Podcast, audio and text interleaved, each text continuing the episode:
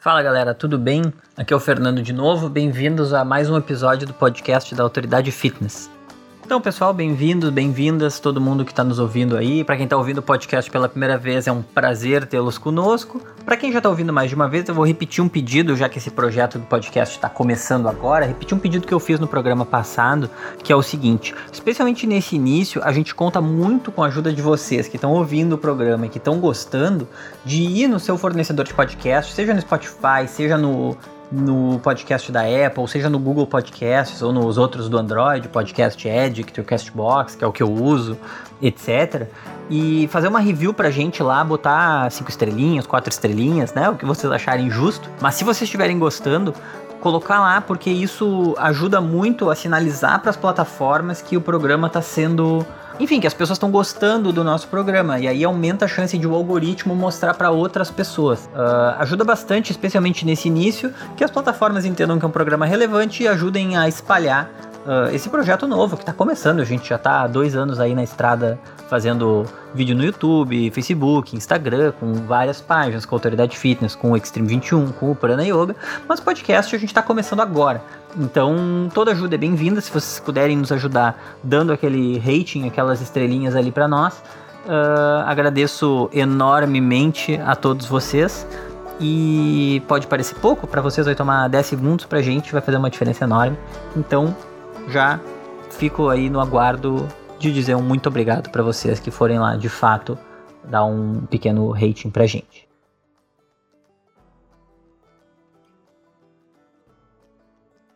O programa de hoje ele é uma mistura de um programa sobre treinamento e de um programa sobre hormônios, porque as perguntas que a gente vai tentar resolver hoje são justamente se fazer esporte vicia, que nem tem um monte de gente que diz que fazer esporte vicia, que é viciado em adrenalina e tal. E se fazer esporte pode ou não melhorar o nosso humor na nossa vida, quer dizer, melhorar a nossa a nossa forma de ver a vida e a nossa relação com, com, com as pessoas e com as situações da nossa vida uh, só porque a gente faz esporte, o nosso cérebro está acostumado a fazer esporte. Quer dizer, não é uma questão tão óbvia assim, mas tem respostas muito interessantes e é muito bacana saber sobre o assunto. Muito bacana também poder passar adiante esse conhecimento, porque pode ajudar bastante gente até a se motivar a começar ou a voltar a treinar ou a mudar o tipo de treino que está fazendo. Então, dentro dessa ótica, começando a abordar esse assunto, tem bastante gente que pratica esporte há muito tempo que fala sobre a sensação que dá depois de treinar, a sensação que dá de ficar lá, não sei o que, cansado, depois do, do. O pessoal do crossfit fala muito isso, mas quem corre também fala, ou quem pratica algum esporte, joga futebol, faz escalada, sei lá, surfa, uh, que adora aquela sensação de corpo pesado depois de fazer atividade física, como uma sensação boa. E as pessoas que não praticam atividade física dizem, pois é, eu nunca senti isso, isso aí, eu sou, sou o contrário, etc, etc. Sempre tem essa discussão uh, na, na mesa de bar, né? Ou na, na mesa do trabalho, quando o pessoal tá adiando um pouco a hora de trabalhar. Mas enfim, brincadeiras à parte, tipo assim, o que, que, é isso? Será que pode viciar de verdade? Essa sensação boa existe mesmo? E se ela existe, ela tá na genética de umas pessoas e outras pessoas não, não sentem elas? E realmente a pessoa que não tá acostumada a fazer atividade física, ela diz, é, porque eu odeio e tal. O que, que, que, que isso significa? Quer dizer, porque a gente tá falando de hormônios aqui. A princípio, as reações elas deveriam ser semelhantes para todo mundo não necessariamente diferentes. Então, vamos falar um pouco sobre isso. E para começar a falar e responder essas dúvidas, a gente tem que falar primeiro sobre os nossos sistemas nervosos, o sistema nervoso simpático e o sistema nervoso parasimpático, para poder começar a entender o que está acontecendo de verdade, o que, que é mito e o que, que é o que, que não é e o que, que é achismo da cabeça das pessoas e o que está acontecendo mesmo. O sistema nervoso simpático, ele responde aos estímulos, por exemplo, da adrenalina. Então, assim, uh, o sistema de luta ou fuga prepara o nosso corpo para enfrentar situações de perigo. Ele libera glicose no sangue, acelera os batimentos cardíacos, dilata a pupila, manda mais sangue para os músculos e te prepara para realmente, quando tu tá lá na savana da África e vê um leopardo passando, fugir do leopardo. Quer dizer, quando a gente tem que fugir do leopardo, a gente precisa do sangue do, de sangue nos músculos, glicose no sangue, pupila dilatada e fugir. É daí que vem essa reação de luta ou fuga. Eu tô falando do leopardo, hoje em dia isso, é, esse tipo de reação não é dada para um leopardo, mas a reação do sistema nervoso simpático evoluiu a partir disso. Luta ou fuga, correr pela vida, brigar pela vida, o que existe é o momento presente e nada mais, porque o corpo está inteiramente Uh, do ponto de vista hormonal e fisiológico, né, inteiramente focado em vencer aquela situação de dificuldade que ele identificou, que o cérebro identificou. Isso acontece através da liberação de adrenalina no nosso, no nosso corpo. A gente tem um vídeo no YouTube que fala só sobre adrenalina, se vocês quiserem olhar. Certamente em algum outro episódio do podcast a gente vai aprofundar um pouco mais sobre esse assunto também. O sistema nervoso parasimpático, ele é exatamente o contrário, quer dizer, ele é realmente o oposto do sistema nervoso simpático. Quando tu estimula um, tu inibe o outro. Então, se diz que ele é responsável pelas reações de rest and digest, ou descansar e digerir, que é o contrário da luta ou fuga. Ele prepara o corpo para situações de relaxamento. Então, eles são opostos justamente no sentido de que o, o sistema nervoso parasimpático, por exemplo, contrai a pupila o sistema nervoso simpático, que entra em ação com a, com a reação de luta ou fuga, ele dilata a pupila para a gente poder enxergar melhor, enxergar melhor de noite, etc. O sistema nervoso parasimpático, ele estimula a nossa bexiga. Já o sistema nervoso simpático relaxa a nossa bexiga, porque a nossa bexiga, ela não é importante numa situação de perigo. Quer dizer, quando eu estou fugindo de um leopardo, eu não preciso segurar a urina, segurar o xixi que tá, que tá dentro de mim. Por isso que muitas vezes, em situações de medo, as pessoas literalmente se mijam de medo, né? Com o perdão da, da expressão. É por causa disso, porque o sistema nervoso simpático entra em ação. A adrenalina invade o nosso corpo. No momento que a adrenalina invade o nosso corpo, a bexiga ela não é a coisa mais importante do mundo. Então ela relaxa. Inclusive, nesse sentido, também uma outra curiosidade sobre a ação da adrenalina no nosso corpo que é interessante de comentar um, é que, assim, por exemplo, uma, muitas vezes quando a gente passa por uma sessão uh, que, que tem uma descarga adrenérgica forte, as pessoas depois começam a, a tremer, né? Tem aquele tipo de tremor tardio, assim que muitas vezes as pessoas pensam que é quando a adrenalina para de funcionar e tu fica tremendo. Na verdade, é exatamente o contrário. Tinha tanta adrenalina no teu sistema que tu tá sofrendo justamente uma ativação que se chama de ativação adrenérgica tardia. Quer dizer, já passou o estímulo, vamos dizer, tu já conseguiu fugir do leopardo, mas ainda tem muita adrenalina no teu corpo. Então, enquanto o corpo tá voltando para a homeostase ou, ou né, tentando restabelecer o equilíbrio, porque a homeostase é justamente esse equilíbrio de hormônios e neurotransmissores do corpo, tu começa, tu continua tremendo porque tu ainda tá sob o efeito da adrenalina. E aí o músculo continua produzindo energia através dessas pequenas contrações que fazem o tremor acontecer, uh, mesmo que tu já não esteja mais com aquela necessidade toda, o leopardo já tenha sido vencido. Então, enfim, essa é só uma pequena curiosidade para comentar sobre os, os efeitos da adrenalina no corpo. Uh, na realidade, enfim, tem um vídeo inteiro sobre isso lá no nosso canal do YouTube. E o que, que os dois sistemas nervosos, o sistema nervoso simpático e o sistema nervoso parasimpático, têm a ver com a prática de exercício físico? Tem muita coisa a ver com a prática de exercício físico, porque quando a gente pratica um esporte, a gente ativa o sistema nervoso simpático, que é o da luta-fuga. E daí começa toda a cascata de produção hormonal e de neurotransmissores que estão associados justamente ao sistema nervoso simpático. Então, assim, os hormônios são as moléculas que são usadas para regular essas ações da nossa corrente sanguínea e os neurotransmissores são moléculas que são usadas na transmissão de impulsos elétricos nos neurônios, quer dizer, no cérebro, por isso que eles chamam de neurotransmissores. E na prática, a ação neurotransmissora ela é quase instantânea, porque ela tem a ver com justamente os impulsos elétricos, e a ação hormonal ela é mais demorada, né? Enfim, mais retardada em relação à ação dos neurotransmissores. E a gente está explicando essa diferença porque a adrenalina, ela na maior parte dos casos é um hormônio, mas ela pode ter uma ação neurotransmissora dependendo do lugar que ela está agindo. A adrenalina é formada através da quebra das moléculas de noradrenalina. E a noradrenalina é formada a partir das moléculas de dopamina, que é o neurotransmissor responsável pelas sensações de prazer e de recompensa. A dopamina ela é conhecida como o hormônio da felicidade, né? o, o hormônio do prazer. Ela está relacionada com todas as nossas sensações de prazer. Então o que acontece é que uma é produto da outra. E a noradrenalina, junto com a serotonina e outras endorfinas, ela tá no grupo que assim é chamado popularmente de hormônios da felicidade, porque tá, tem todas essas associações com sensações de prazer. Então, assim, sendo bem, bem purista na questão fisiológica e na questão hormonal, sim, praticar esportes, treinar, treinamento intenso, esportes radicais melhoram o nosso humor, nos dão uma sensação de prazer. Quando tu treina ou pratica um esporte, a ativação do sistema simpático, ela provoca essa cascata hormonal que está associada aos hormônios da felicidade. E aí, então, já que melhora o humor, e já que é tão bom, e já que está associado à felicidade, vem a outra pergunta, que é uma pergunta uh, eu acho que bem importante também, que é a pergunta sobre se, se isso é uma coisa que pode viciar de verdade. Quer dizer, realmente, bom, o esporte, o cara ficou viciado em alguma coisa, ou isso é só um, um mito, um exagero, assim.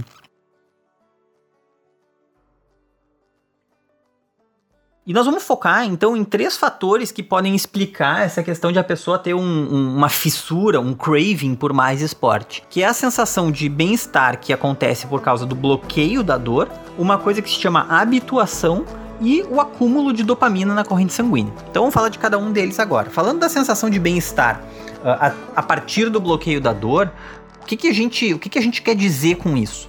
Porque assim, quando a gente pratica um esporte, como eu comentei, um treino de maior duração, ou um, um esporte de alta intensidade, um treino de alta intensidade ou de intensidade moderada, que assim, quando a gente pratica um esporte ou faz um treino de duração grande ou média, de intensidade grande ou moderada, então, por exemplo, uma corrida, um treino intenso de hit, ou uma partida de futebol, uma, sei lá, mas dançar, esse tipo de coisa, a gente libera muita endorfina, que como a gente comentou, são hormônios relacionados à felicidade, ao prazer e à euforia. Só que a endorfina, além dessa sensação de bem-estar, ela age na mesma da mesma maneira no sistema nervoso que a morfina. Então, nesse caso, ela age na parte do sistema nervoso que bloqueia a dor quando ela é estimulada. E por isso que, às vezes, quando a gente faz esporte, a gente se machuca e só percebe muito tempo depois. Quer dizer, eu jogo futebol, né? Quando a gente joga futebol e, sei lá, torce o tornozelo, eu jogo, sou goleiro. Quando eu jogo no gol, machuco um dedo ou uma coisa assim, é muito, muito comum, depois que o corpo esfria, tu começa a sentir uma dor que tu nem sabe onde que aconteceu, quando é que eu torci o pé, quando é que machuquei o dedo, porque o corpo volta pro estado de repouso e aquela, aquelas endorfinas que estavam bloqueando a dor, como se tu tivesse usado morfina de verdade, elas param de agir no teu corpo. Então, essa sensação de bem-estar a partir do bloqueio da dor é uma coisa muito real e todo mundo que pratica algum tipo de esporte com certeza tem alguma história para contar a respeito disso. O segundo fator se chama, a gente chama de habituação, que é justamente uma tolerância à adrenalina que pode ser desenvolvida com o passar do tempo pelo nosso corpo, por causa de um mecanismo de feedback que lembra, vamos dizer assim, lembra qual é o efeito que o hormônio teve nesse corpo e aí nesse corpo, no nosso corpo, né?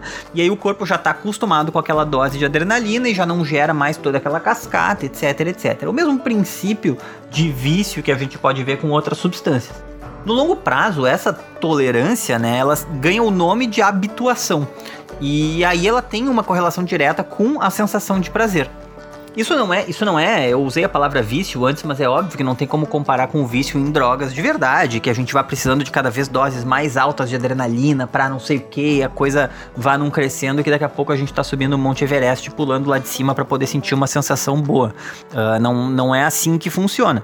Mas o princípio é semelhante. E é por isso que tem algumas pessoas que passam, que aumentam o tempo de treinamento, a intensidade do treinamento, que mudam o tipo de exercício para poder ter uma descarga hormonal assim, e mais satisfação quando o treino vai avançando. Algumas pessoas vão ter uma tolerância, vão ter uma tendência a essa habituação maior que outras, e isso pode acontecer. Uh, não dá para dizer que é um vício como o vício de, em drogas, mas o, o princípio é semelhante e isso pode explicar porque que algumas pessoas começam a se entediar com um treino que lá atrás, ou com um tipo de atividade física que lá atrás era tido como maravilhoso. E aí o último fator é justamente o acúmulo de dopamina, porque como eu falei antes, a produção de adrenalina uh, funciona da seguinte maneira: a dopamina vira noradrenalina e a noradrenalina vira adrenalina, que é o que ativa o sistema nervoso simpático que ativa, que está associado à reação de luta ou fuga. Então, quanto mais adrenalina tem na corrente sanguínea, justamente fruto da prática de esportes intensos, ou de, de treinos, ou de outras coisas nesse sentido que a gente está falando, quanto mais adrenalina tem, mais difícil degradar e inativar a, a adrenalina na corrente sanguínea. Então, em um dado momento, tem tanta adrenalina na corrente sanguínea que a gente começa a acumular dopamina que a gente não está conseguindo dar vazão para ela. E a dopamina é esse neurotransmissor que é responsável por sensações de prazer de recompensa. Então, assim, também o treino muito intenso, quando a gente chega no nosso, no nosso, no nosso platô de adrenalina, começa a acumular dopamina, que é um dos hormônios da felicidade, um dos hormônios da alegria. Então, isso também é uma coisa que, que de um ponto de vista hormonal, te traz essa sensação boa quando a gente faz um treino intenso ou pratica um esporte em intensidade, fica cansado por causa da atividade física de uma forma geral. Então, assim, de novo, fazendo aquela resposta que é o, o, o, o compilado geral da coisa, Uh, se a gente não for ser purista na, na, definição de vício, a gente pode dizer que sim, que o esporte de grande intensidade ou de grande duração faz bem para a saúde, pode melhorar o humor tanto na hora quanto depois, quer dizer, ter uma, uma, uma ação prolongada de ter uma cascata de hormônios favorável agindo em ti e pode, em algum grau, até viciar e fazer a gente sempre buscar mais impulsos e mais adrenalina para poder estar tá cada vez melhor e cada vez se sentindo mais assim. Uh, uh, com aquele impulso de, de, de sintetizar esses hormônios que nos dão sensações tão boas. E assim, também é importante dizer que não são só esportes radicais que podem causar esse vício, entre aspas, que a gente está falando. Não é só quando a pessoa pula de bungee jump ou salta de asa delta. Uh, muitas vezes, corridas longas ou exercícios constantes que se faz durante muito tempo já são suficientes para desencadear toda essa produção hormonal que está relacionada a essas sensações de prazer, de bloqueio da dor e de euforia que a gente fala. E por isso também que tem vários estudos que apontam, e também as pessoas que, que têm uma, uma sequência de, de treino, que praticam o esporte por muito tempo e que por alguma razão tem que parar, que essas pessoas relatam um, sentir uh, sintomas de irritabilidade, de ansiedade, até mesmo ter insônia, dificuldade de dormir, porque não estão conseguindo fazer o esporte ou o treino que estão acostumados a fazer. E outra coisa que é importante de dizer é que toda essa questão da tolerância à adrenalina que a gente está falando, ela não tem nenhum malefício para a saúde, quer dizer, não faz mal, não, não, não tem que dosar a, o tipo de treino que a gente faz para não desenvolver essa tolerância, não precisar não sei o quê, porque isso faria mal de alguma maneira. Não, de forma alguma, não faz mal mesmo. Uh, é só um fenômeno que acontece em algumas pessoas mais que em outras pessoas, mas, mas assim, esse episódio aqui trata de uma coisa extremamente positiva, que é como treinar age, treinar e praticar esportes em geral, quando a gente fala treinar, a gente está falando qualquer tipo de atividade física. Como a atividade física melhora a, a, a relação de hormônios que estão circulando no nosso corpo a todo momento. E como isso é uma coisa boa e muito importante.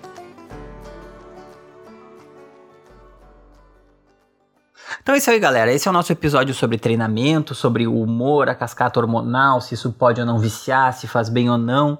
Agora que tu já tem todas essas informações, pode contar isso para todo mundo. Sexta-feira, quando tiver naquela confraternização, estimular todo mundo a acordar bem cedinho sábado de manhã e, e, e treinar para melhorar o seu humor. E além disso, não esquece de seguir a gente nas redes sociais, Autoridade Fitness, a F no Insta, no Instagram, o Extreme 21, tanto no Facebook quanto no Instagram, quanto no YouTube, Prana Yoga também, tanto no Instagram quanto no Facebook quanto no YouTube.